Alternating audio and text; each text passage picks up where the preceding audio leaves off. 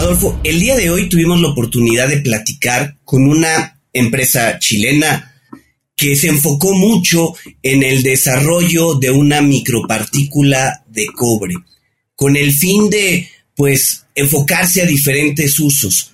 Comenzó sanando animales y de pronto se dio cuenta casi de manera fortuita que esto podría servir para prolongar la vida útil de los alimentos. ¿Qué te pareció? Increíble. Hoy hablamos con Raúl Molina, quien es cofundador de Copper Protect, una empresa chilena que sin darse cuenta llegó al mundo de las sales de cobre, logró establecer un nuevo estándar para el mantenimiento de los alimentos y la aniquilación de las bacterias y se está preparando, como dicen ellos, para el éxito. Así que no pueden dejar de escucharlo aquí en Cuentos Corporativos.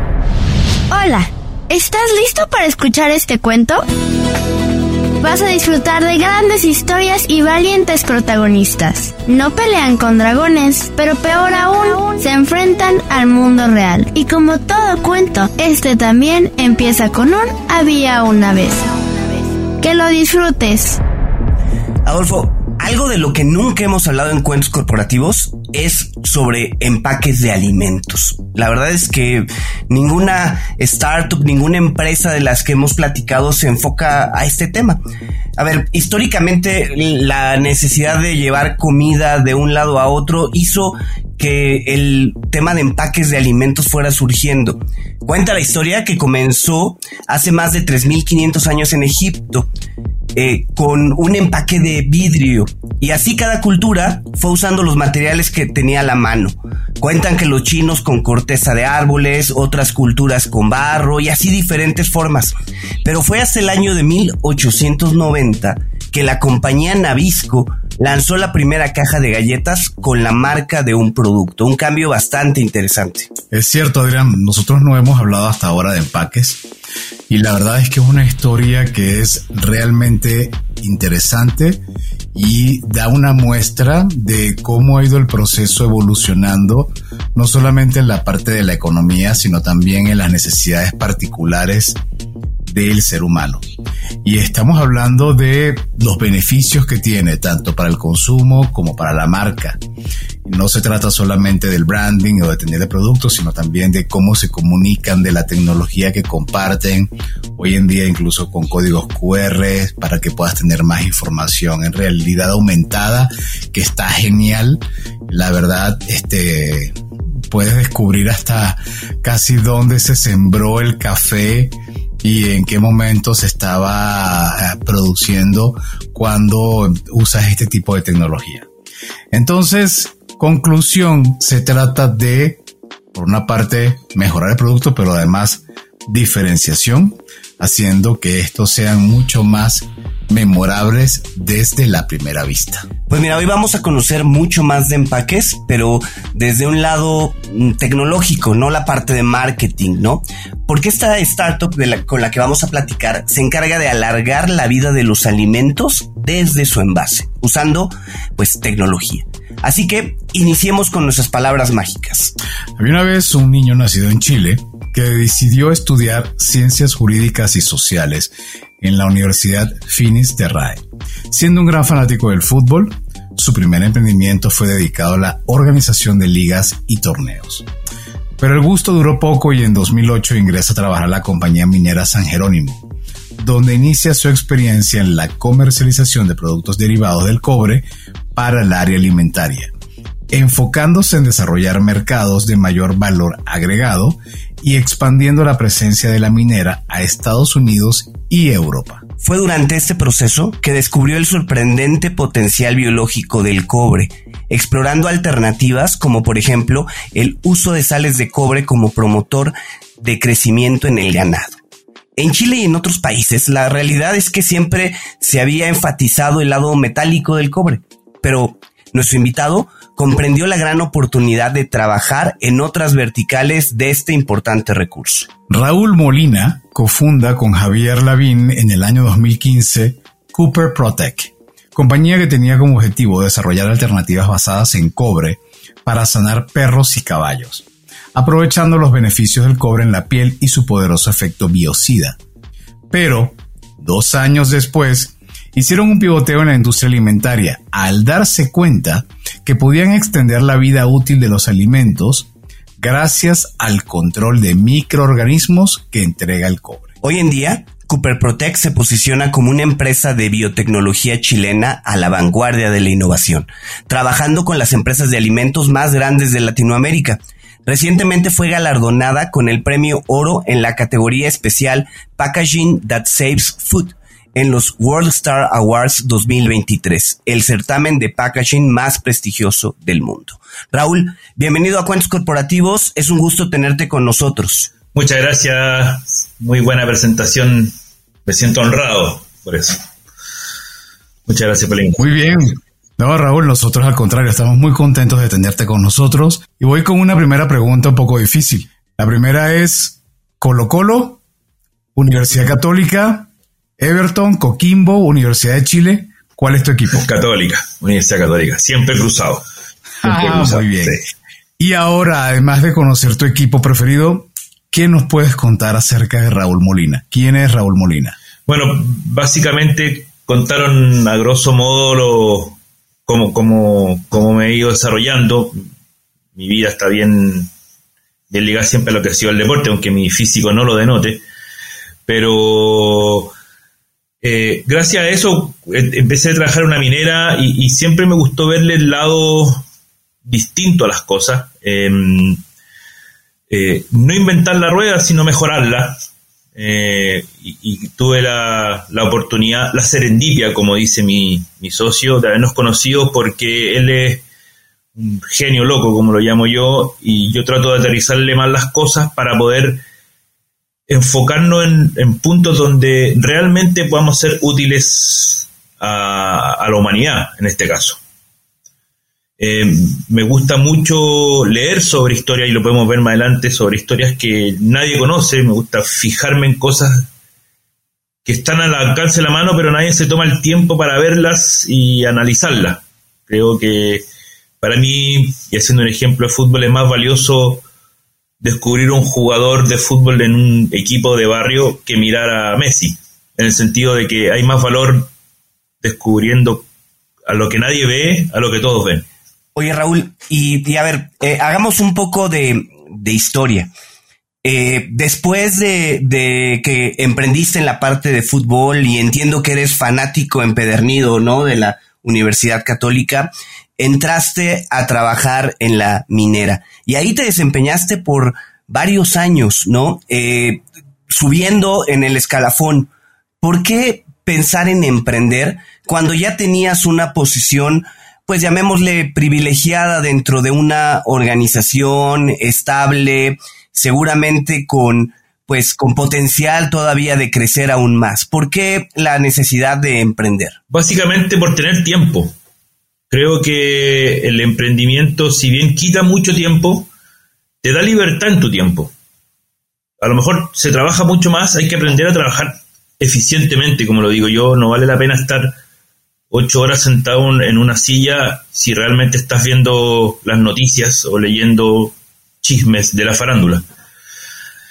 En cambio, si uno tiene la libertad de emprender y hacer sus propias cosas, tiene tiempo a la vez para dedicarle a lo que uno realmente quiere.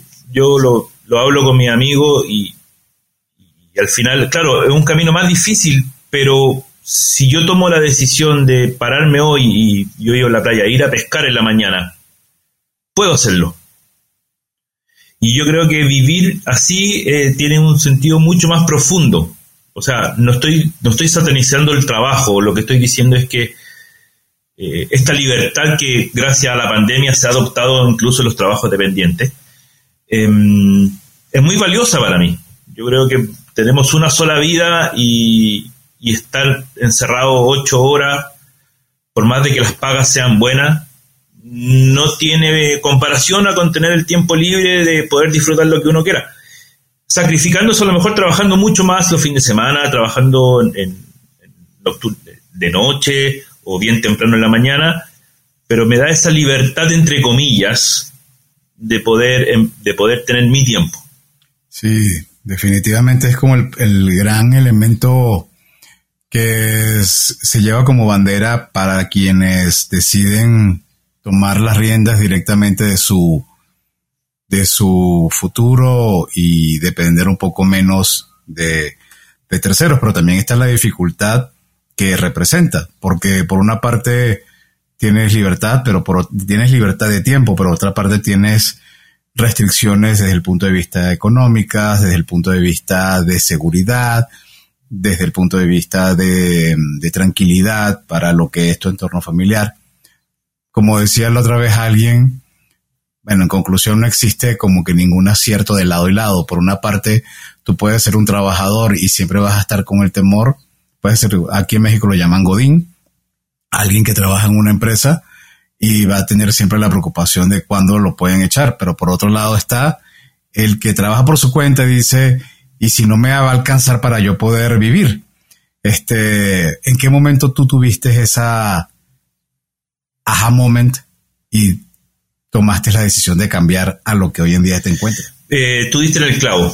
Esa decisión de que por circunstancias de la vida eh, a uno lo pueden despedir del trabajo, que escapan a uno mismo, incluso le escapan a los jefes de uno, son como una mano invisible, lo pongo así. Eh, preferí que el destino estuviera en mis manos y, depender de, mí.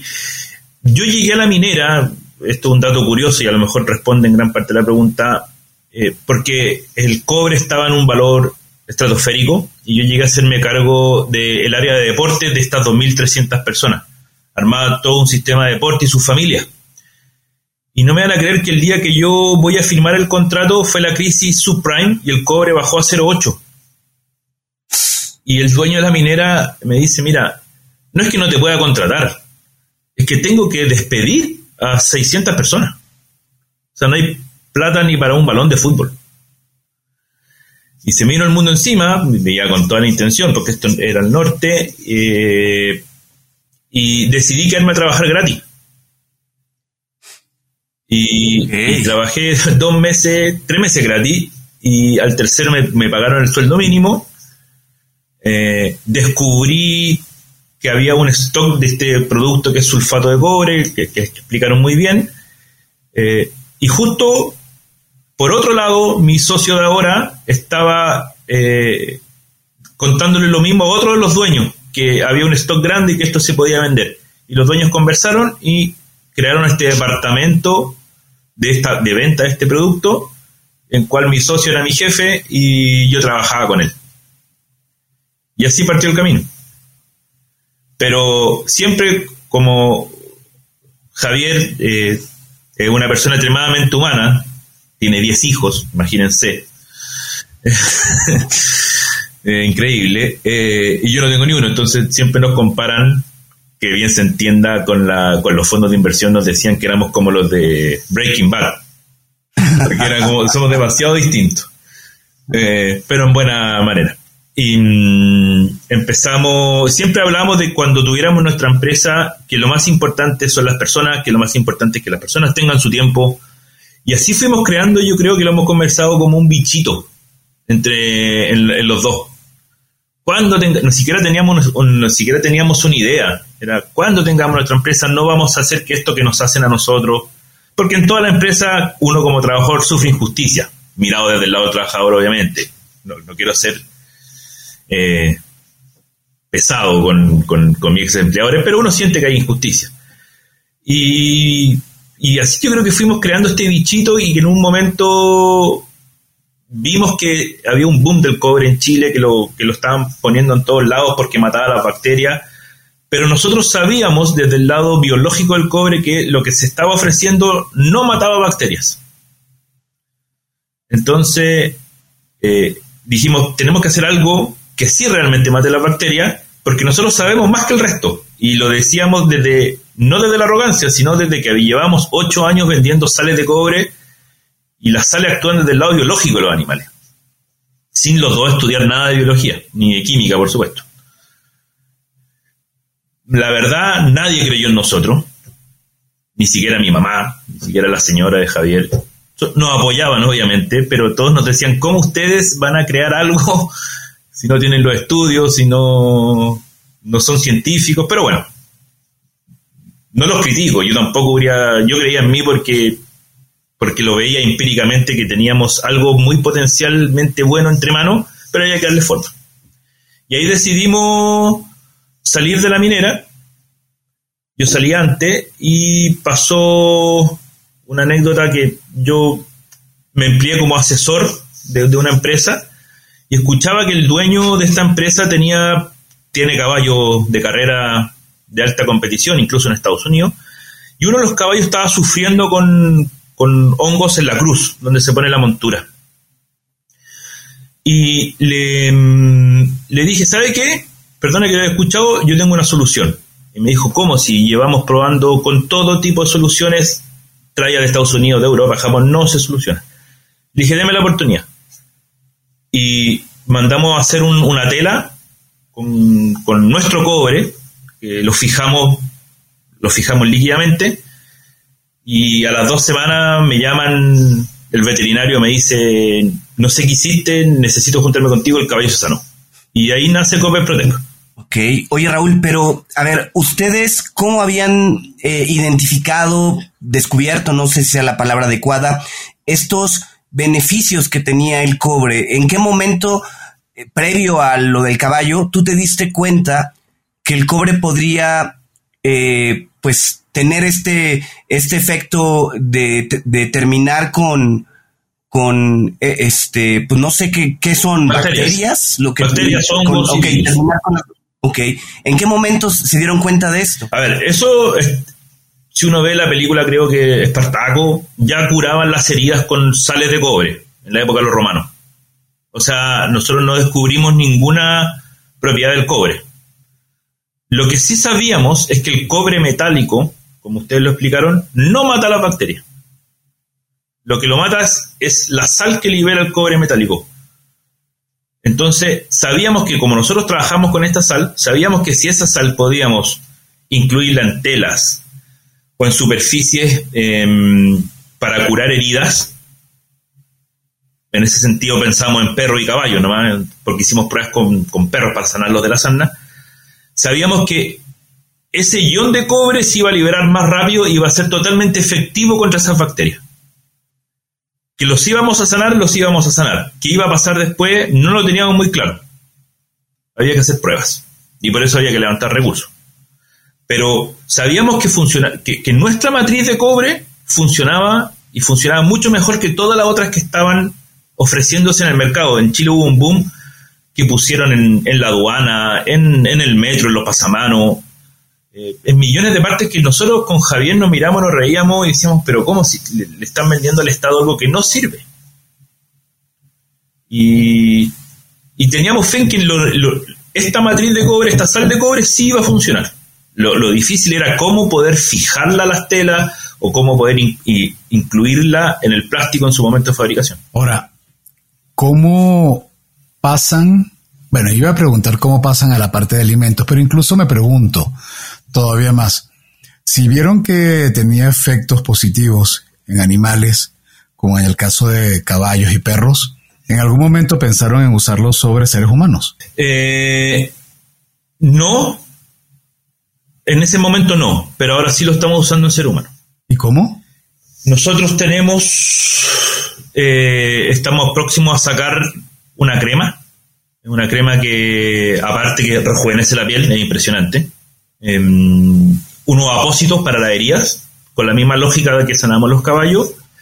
Y esto no puedo hablarlo mucho porque tengo firmado una NDA, pero nosotros nos ganamos un premio de, una empresa gigante, me lo gané en México, de un corporativo gigante, que pero es europeo, el corporativo ya tiene su, casa matriz para América. Y va a ser aplicado, yo creo que estamos en pruebas bastante grandes en, humano y va a salir un, producto a nivel mundial. Oye, Raúl, pues felicidades, suena impresionante, pero eh, quiero regresar un poco. Comentabas que el reto era fijarla a una superficie, a una tela, supongo que también fijarlo a, a plástico, ¿no? Porque en el alimento supongo que lo fijan a plástico o a diferentes superficies.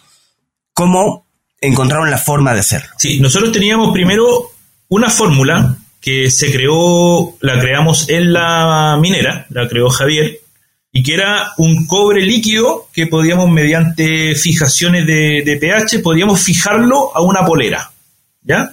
el cobre está líquido, imagínense una tina con cobre, y después de hacer unos procesos físicos y químicos, el cobre queda fijado a la, a la, mm, a la, a la polera.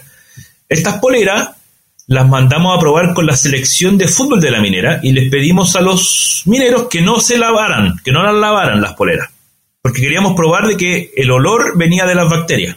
Y nos dimos cuenta que no tenían olor.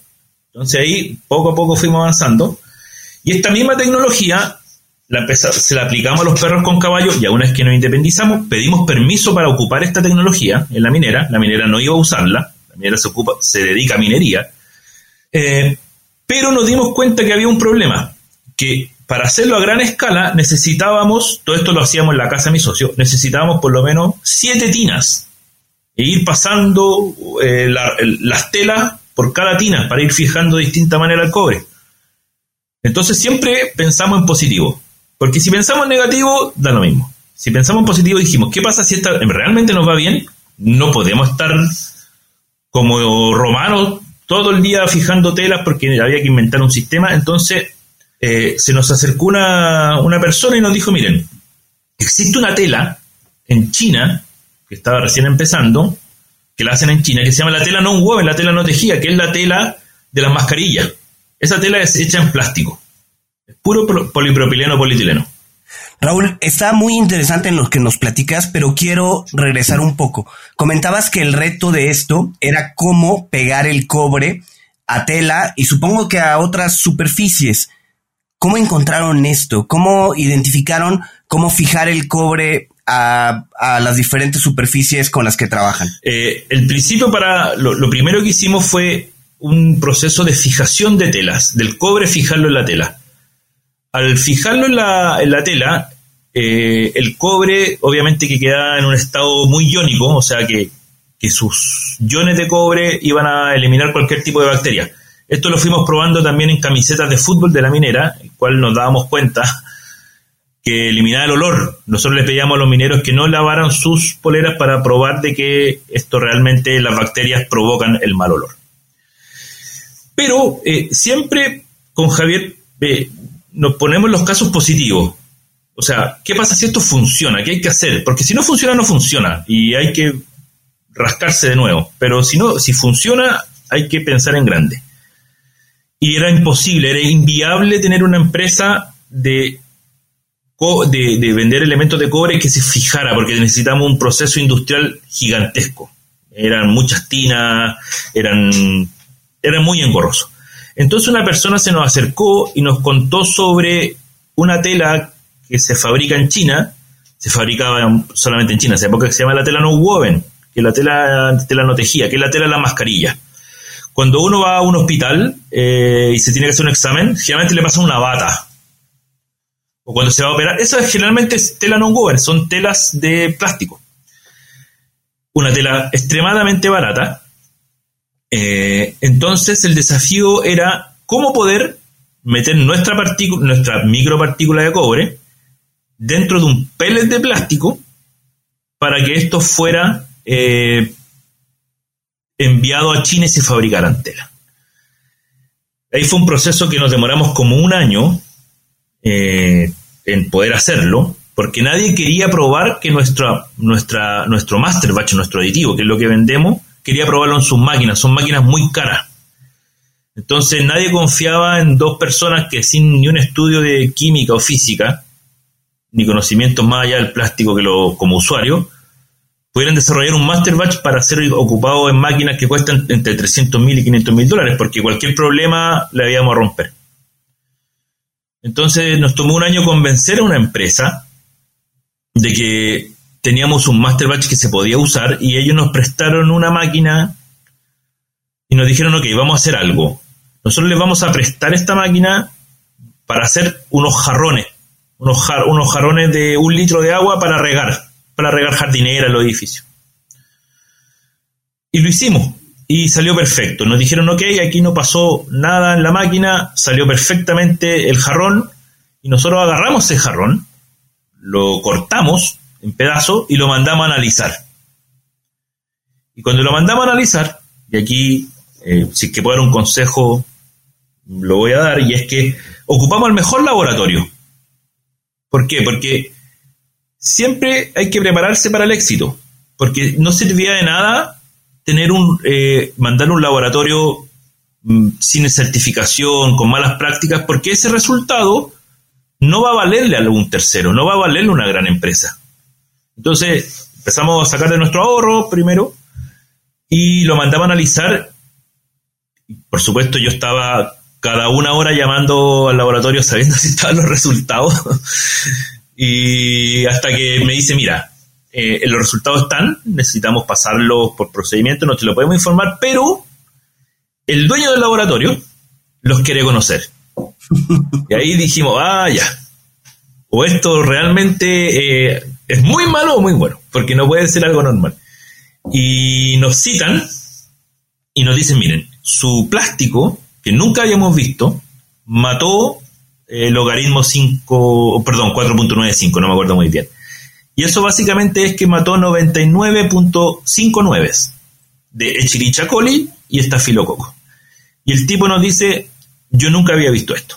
¿Ustedes se imaginan las posibilidades que tienen de hacer de esto? Estamos hablando mucho antes de la pandemia. Y realmente las posibilidades eran infinitas. O infinitas. Nos dijo, sigan acá, eh, trabajemos juntos. Bueno, gracias a eso, obviamente que el laboratorio también como que nos dio una línea de crédito en ese sentido, porque nos vio súper eh, con algo súper nuevo, con ganas de avanzar. Y dijo, ok, váyanme pagando a 60, 90 días, pero obviamente que aquí hay algo súper entretenido en tema.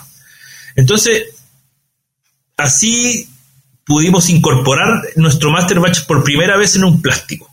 Todavía no sabíamos que habíamos creado una micropartícula y todavía no, habíamos, no, todavía no sabíamos que a nivel mundial esto no existía. Claro, Cover Protect nace eh, porque dijimos ya, ok, esto mata, mandemos a hacer las telas a China y vamos a poder hacer peleros y mantas para perros para sanarlo. Y así nació, y no teníamos ni siquiera en nuestros mejores sueños habíamos pensado en alimento ni en nada por el estilo. Nada, cero, ¿para qué les voy a mentir? Pero al, hacer este jarrón, nos dimos cuenta que podíamos hacer cualquier cosa. Sí. Totalmente cualquier cosa. Entonces, ahí empezamos a decir, ok, ¿por qué no hacemos, empezamos a pensar, ¿por qué los pocillos de los perros que se llenan de hongo, lo hacemos de, Ah, sí, puede ser. Ya, ¿dónde se hacen? En China, ya. Medio complicado, no teníamos muchos recursos, no conocíamos a nadie. Eh, después, empezamos a pensar de que esto podría ser usado en cajas para transportar alimentos dentro de los procesos de las empresas que producen salchichas, por ejemplo, y jamón. Y aquí fue eh, el punto eh, de inflexión. Nos acercamos a la empresa más grande de Chile, y más evolucionadas tecnológicamente y de inocuidad, y les propusimos que sus mesones fueran de plástico duro con nuestro cobre, y así iban a eliminar todas las bacterias, y no tenían que estar limpiándolos con detergentes, sino que solamente con agua, que, que probáramos eso. Oye, Raúl, Raúl, perdón, nada más para aclarar, cuando dices mesones para que todo mundo lo, lo pueda entender, ¿a qué te refieres? Eh, generalmente los, en los procesos de alimento van, los alimentos van pasando y, tienen que hacerle ciertos cortes, cierta operación sobre mesones que son blancos de un plástico muy duro, son mesas, de, pero, pero lineales, largas. Entonces son, son en fila. Entonces cada operario es una parte. Ok, la idea era poner esta partícula en las mesas donde se trabajan los alimentos. mandar a hacer las cubiertas de las mesas que son de plástico con nuestro aditivo. Pero eh, el tipo nos dice, me encantó la idea, me encantó, pero yo sé que ustedes, y justo habíamos creado con uno, con una, le habíamos creado una fórmula a una empresa para ganar plata, dinero por mientras, un aerosol de cobre. Este aerosol se vendía en Walmart y era para eliminar el olor de los zapatos. ¿Ya? Pero lo eliminaba, era impresionante ese spray. Y lo eliminaba, ahora lo vamos a sacar de nuevo. Eliminaba porque no tenía olor a bosque ni olor a lavanda, no, era solamente esto y se lo juro eliminaba el olor al tiro. Entonces el tipo dice, miren, vamos a hacer algo. Me encantó la idea de los mesones, pero me voy a llevar este spray y voy a hacer una prueba. Si esta prueba resulta, voy a volver acá y les voy a decir qué es lo que hay que hacer. Nosotros súper, súper eh, curiosos. Y volvió como a los dos meses y nos dice, ok, ustedes tienen, eh, me da vergüenza decirlo, pero dijo, ustedes tienen la posibilidad de comprarse un avión privado. Y les dijimos, ¿por qué? Porque probé el spray arriba de las salchichas, dijo. Y le extendí la vida útil a la salchicha.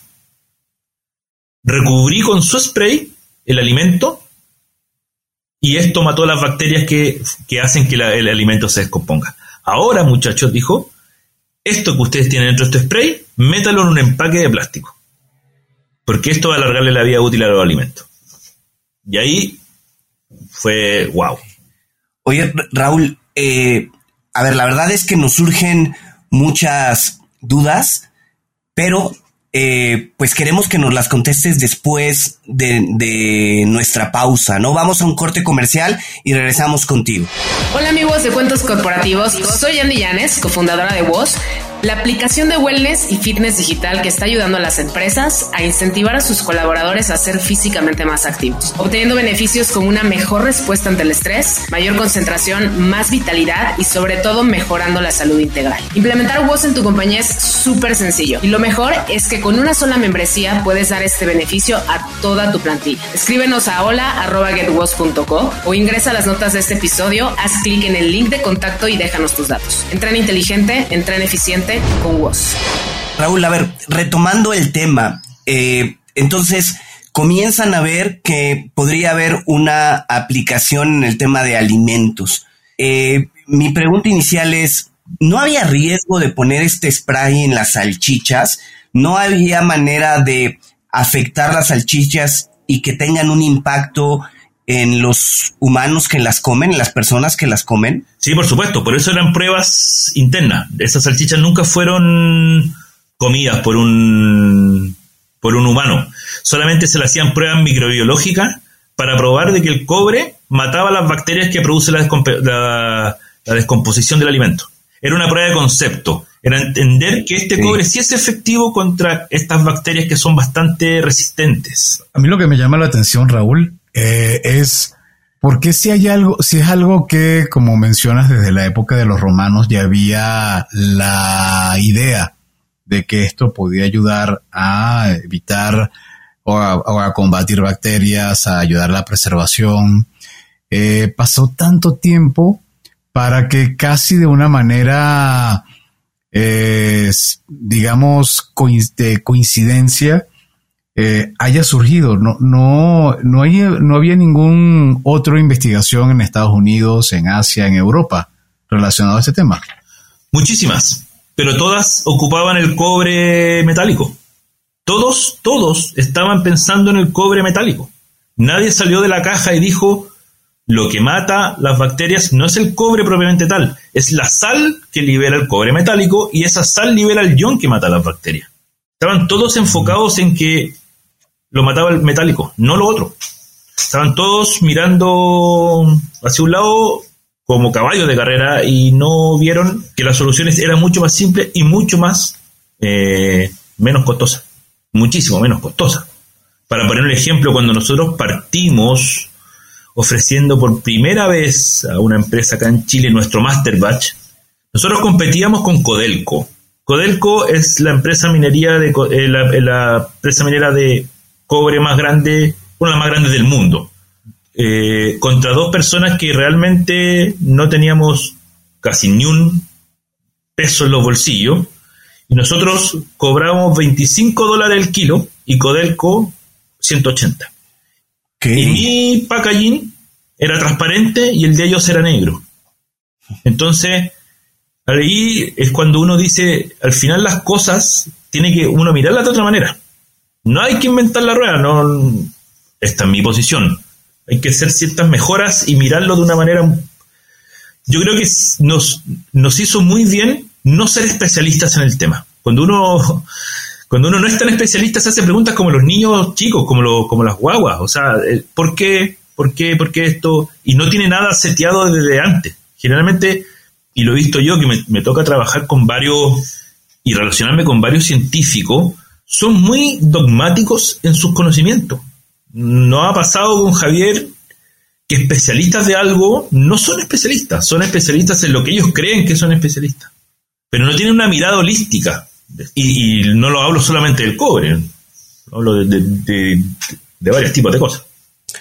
Oye, Raúl, y a ver, regresemos al tema de las salchichas.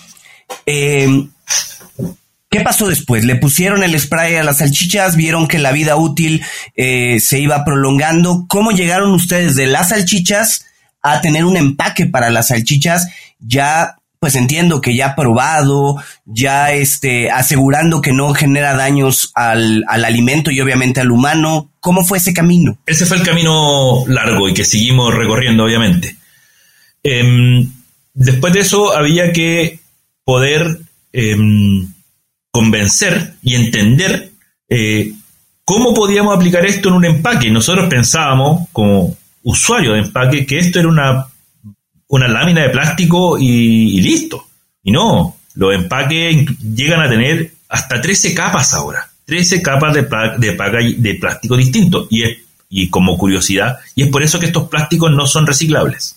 Pero estos plásticos, sin estos plásticos, el desperdicio de alimentos sería brutal nada duraría nada.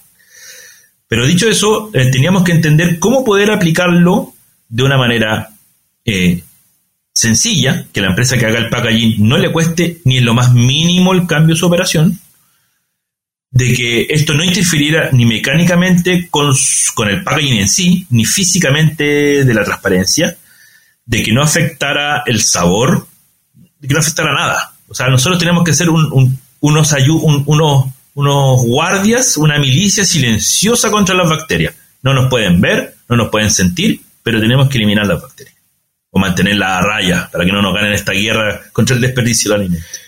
Eh, y ese fue el camino que había que probar muchas cosas, muchas cosas. Ahí nos dimos cuenta que no, nuestra micropartícula eh, es bastante interesante porque toda la relación entre cómo se libera un ion Ah, y cómo elimina la bacteria tiene que ver con el pH.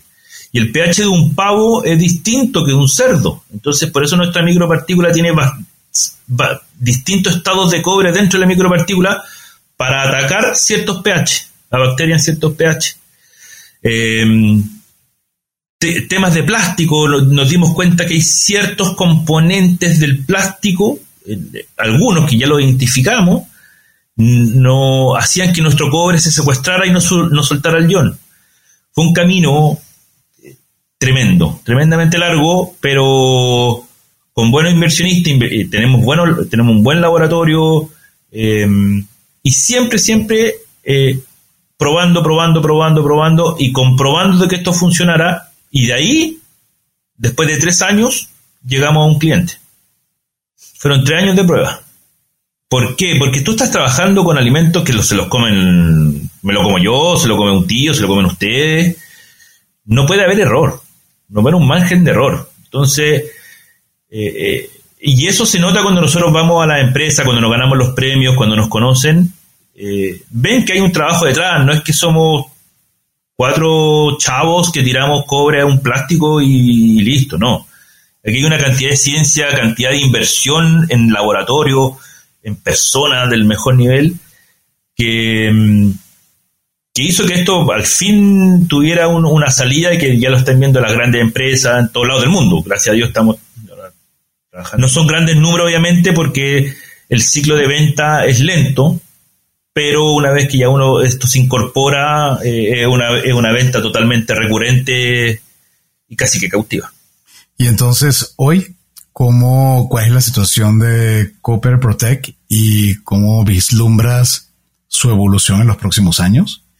Sí, nosotros estamos, nosotros, a ver, en, la industria del packaging existen tres fuertes packaging para alimento fresco, proteína fresca, que la tapa y fondo, la bolsa pouch y el termo contraíble. En eso ya tenemos en dos, estamos, está listo, ya hay, hay productos ya en, en, en Anaquel, en supermercado. Eh, y lo otro son temas de regulación. Nosotros, eh, la regulación, tenemos ya aprobación para trabajar, gracias al FDA, en quesos y, pescado. Eh, ya ingresó el dossier y de acá a enero, febrero del próximo año ya debería ser entregado al FDA para alimentos cárnicos, pero ya empezamos con pruebas en México y en todas partes del mundo. ¿Por qué? Porque a la espera de FDA, las pruebas generalmente duran entre 3 6 meses. Em, ya con el FDA lo pueden empezar a usar en, ya con el cliente.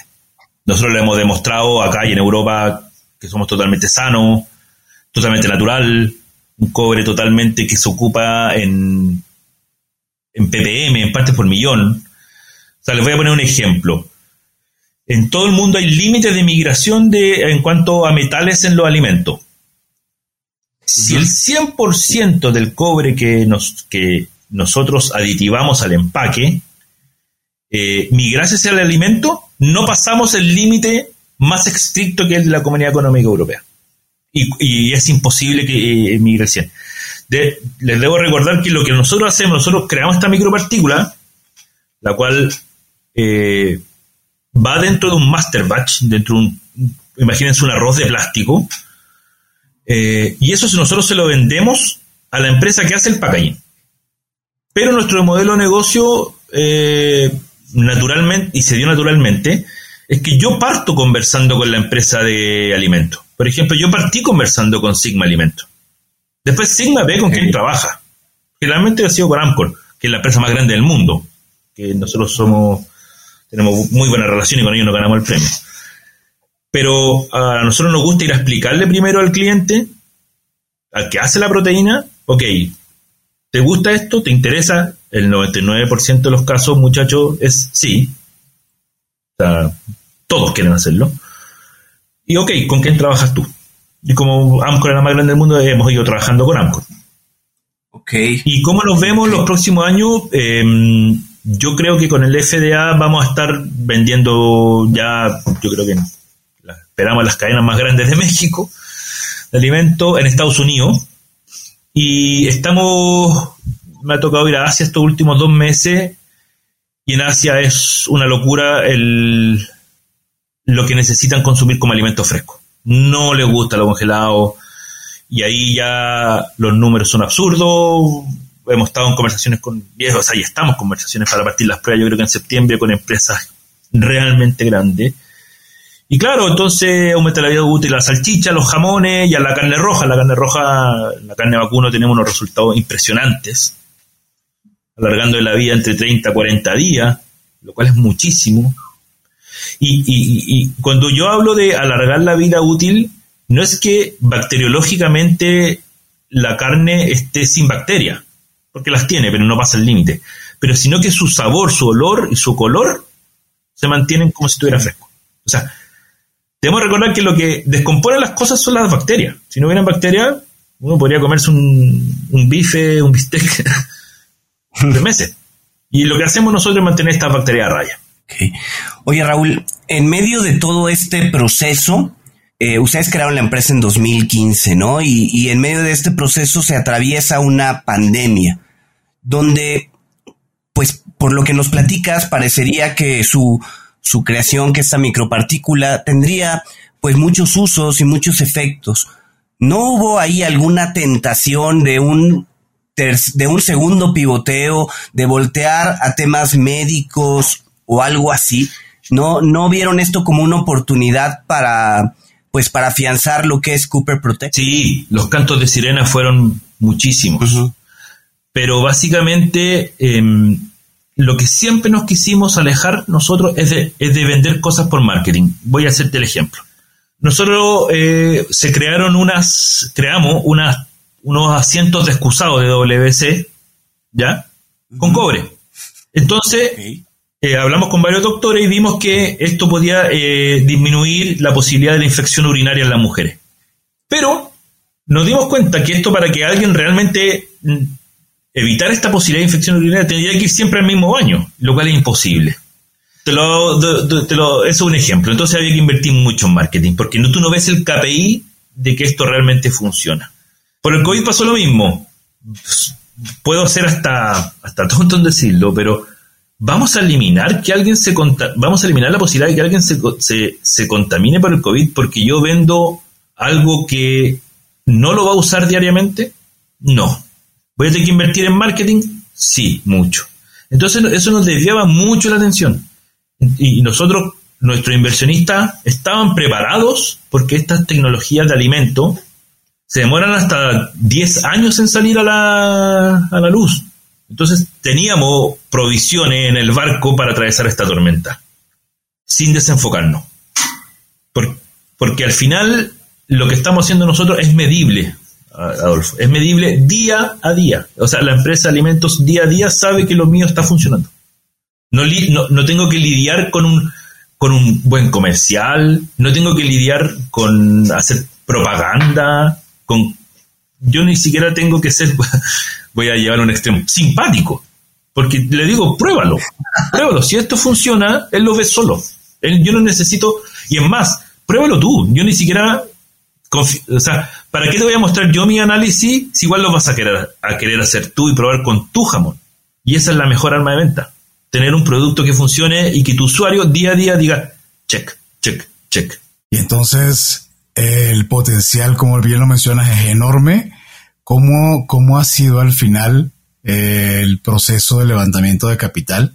Y la pregunta también sería si ya se compraron el avión. no, estamos lejísimos del avión. No, no, no, e, e, eso era como él, él, después yo se lo comenté a él y me dijo, no, era para que tú entendieras la potencialidad de esto y lo vieras. Pero, pero no está muy bien. Ojalá que algún día, pero mira, lo que nos mueve a nosotros eh, en, cuanto al levantamiento, el primer levantamiento fue, y esto por eso yo creo que también todo es por algo, eh, nosotros íbamos a levantar 350 mil dólares por un porcent por el 15%. Y terminamos levantando 750 mil por el 15%. Y todavía no descubríamos lo de los alimentos. Entonces ha sido bastante Em, ha sido bastante eh, suave el levantamiento, suave en el sentido de, relajado, de smooth, de, pero lo que sí cuesta a veces es encontrar inversionistas que entiendan lo que tú haces, que ahí está lo difícil, porque todo el mundo quiere tener su próximo Kavak, que son software o cosas así, su próximo, que son cosas eh, Betterfly, no sé, cosas como más software. Esto es realmente industrial con ciencia. No lo vas a ver en seis meses. No vas a tener un producto que en menos de un año sin aprobaciones. Entonces, que tu inversionista entiendan que me pasa a mí, que yo como comercial no es que no pueda vender, no es que no quiera vender en Estados Unidos, es que Estados Unidos no va a vender hasta que tenga el FDA. Pero sí lo que puedo hacer es allanar el camino, tener todas las pruebas con los clientes, con los grandes clientes, y decir, ok, está el FDA, hasta el timbre, está, se vende. Oye, Raúl, pues la verdad es que es impresionante lo que están haciendo y el potencial que tiene todo esto, ¿no? A mí se me viene a la mente un episodio que ya grabamos justo con una empresa chilena, al gramo, y el potencial de hacer trabajos conjuntos, de desarrollar cosas, la verdad es que creo que puede ser muy interesante. Eh, este, oye, les, les deseamos de entrada todo el éxito que creo que ya están a un paso de lograrlo.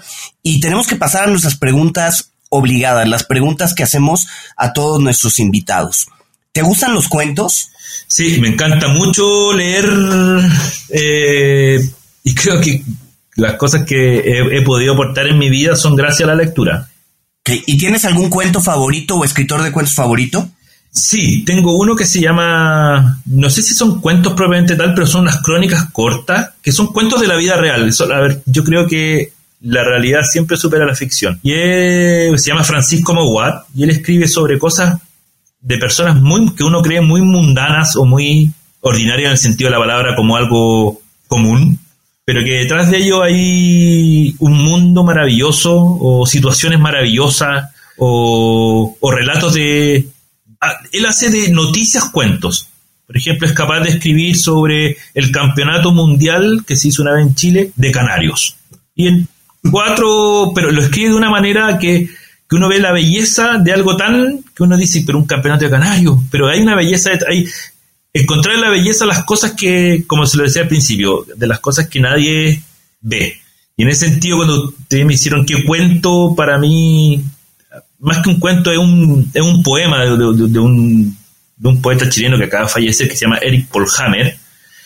Y él escribió un poema que se llama Yo vi jugar a Jesús Trepiana. Y Jesús Trepiana fue un arquero en los años 70 que jugó una vez en su vida, en un partido profesional. Y él lo vio, y es un poema que él dice, yo lo vi, yo dice, yo vi jugar a Jesús Trepiana con estos propios ojos de lince, si no me acuerdo, pero lo que va es que él vio algo que nadie vio, que nadie le interesó, él lo vio. Y eso creo que para mí es, fundamental como mi filosofía de vida. Eh, y fuera de la ficción, Raúl, ¿algún libro que recomiendes que haya sido para ti un referente en todo lo que ha sido tu, tu historia profesional? Sí, el, yo creo que se lo han dicho más de una vez, que es como el, pequeño empujón de, Richard Thaler, si no me equivoco. Eh, eh, él básicamente, este libro dice que, las decisiones hay que tomarlas em, y hay que... A ver, el, este, el empujón puede ser positivo o negativo. Y es como un ejemplo, si yo me distraigo trabajando con el teléfono eh, al lado, déjalo lejos. Eso ya es un pequeño, es un ejemplo muy chico, muy nimio, pero eso es un empujón a que trabajen mejor. O sea, em, es, conocerse uno mismo y poder decir, mira, si a mí yo cada vez que paso por acá termino comiéndome una torta de jamón y quiero bajar de peso, mira, date la vuelta, corta por lo sano, camina una cuadra por atrás y no veáis el local. Y eso lo puedes llevar para millones de cosas. Y, si lo, bien, lo ves en negativo, es tratar de aislar las decisiones de vida y, obviamente que laborales, tratar de abstraerla de las tentaciones, de los cantos de sirena. O sea, ¿podemos levantar más, más recursos? Sí, pero ¿lo necesito realmente? ¿Necesito realmente cambiar el celular? Y no verlo como un ahorro, sino ver, ver las cosas importantes. Fíjate que nadie nos había mencionado este libro no, yo no lo he leído, no sé si Adolfo, un pequeño empujón de Richard Thaler. Hay que echarle un ojo, hay que echarle un ojo.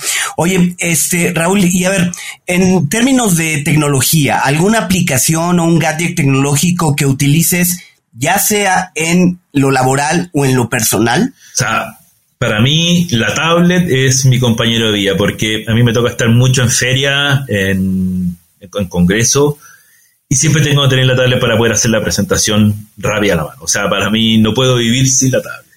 Eh, sí ocupo, no sé si se considera tecnología, pero los podcasts. O sea, he empezado a escucharlos de usted y yo viajo mucho y ya, ni escucho música. O sea, es... Creo que todas las experiencias sirven para mí, es vital, vital, vital estar eh, consumiendo experiencias. ¿No las, no las voy a vivir? No, pero, pero sí, sobre todo cuando son humanas, humanas laborales, son muy interesantes. Muy interesantes. Porque también uno aprende a ver que hay otra mirada y que uno no tiene realmente la verdad de nada. Y Raúl, dos o tres empresarios latinoamericanos que consideras que están marcando tendencia actualmente y que recomendarías seguirles la pista. Sí, a mí me, a mí me, me, motiva mucho lo que hace mm, un señor de, no sé, es joven, que de apellido Silverstein, si no me equivoco, que tiene Will the World, que es una aplicación para, para gente con discapacidad, con necesidades especiales, sobre todo de traslado físico, para hacer turismo. Y para mí es una empresa, y la ha ido súper bien, lo sigo en, en, en, ¿cómo se llama?, en LinkedIn y me, encanta lo que le opinan las personas, porque creo que les cambia el mundo a muchas personas, no por andar en silla de ruedas no vas a ir a poder, a conocer, no sé, el Zócalo.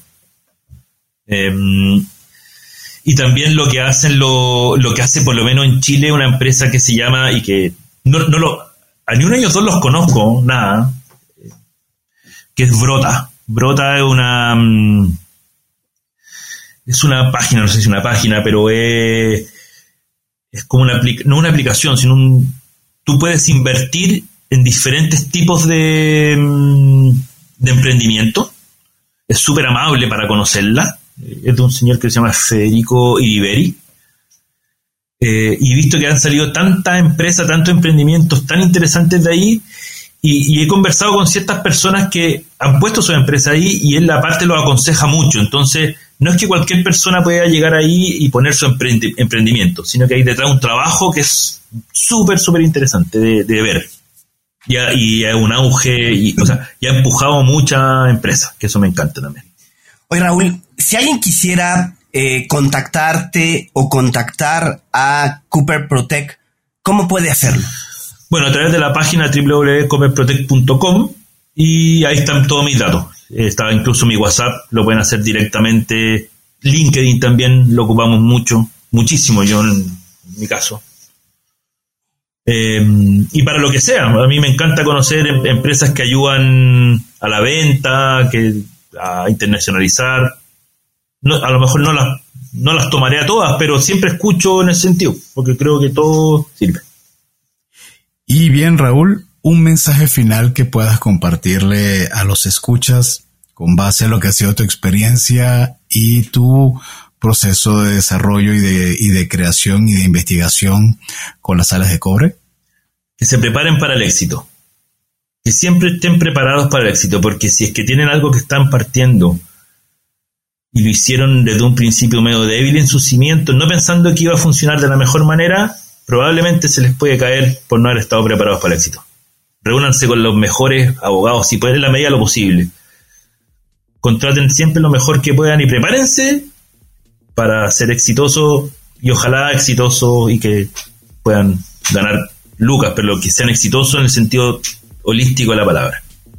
No piensen en, que van a perder ni que les va a ir mal. Raúl, pues de verdad, muchísimas gracias. Ha sido muy interesante esta conversación y, pues nos abre un mundo de, de posibilidades a todos los que le hemos disfrutado. Entonces, muchísimas gracias a ti y a, todos que nos están escuchando. Si les ha gustado este episodio, no duden en suscribirse en su plataforma y calificarnos con cinco estrellas. Te invitamos a escucharnos en pues, nuestro programa, por supuesto, de cuentos corporativos en radio, a través de la señal digital de Radio Mex, la radio de hoy. Se transmite todos los martes y jueves de 8 a 9 de la noche, hora de la Ciudad de México, a través de www.radiomex.com.mx. Recuerda revisar y escuchar episodios seleccionados de cuentos corporativos a través de Neo, la revista especializada en negocios. Nos encontrarás en www.revistaneo.com. Y como siempre decimos, las empresas, sin importar su origen, razón de ser o tamaño, tienen todas algo en común están hechas por humanos. Y mientras más humanos tienen, más historias que contar. Y todo cuento empieza con un había una vez. Nos escuchamos en el próximo capítulo. Raúl, un gusto tenerte con nosotros. Gracias, Raúl. Muchas gracias, que estén bien. Gracias por habernos acompañado en esta historia. Esperamos que te haya gustado y que te inspire para combatir los dragones que enfrentas en tu aventura emprendedora. Nos vemos en el próximo episodio de Cuentos Corporativos.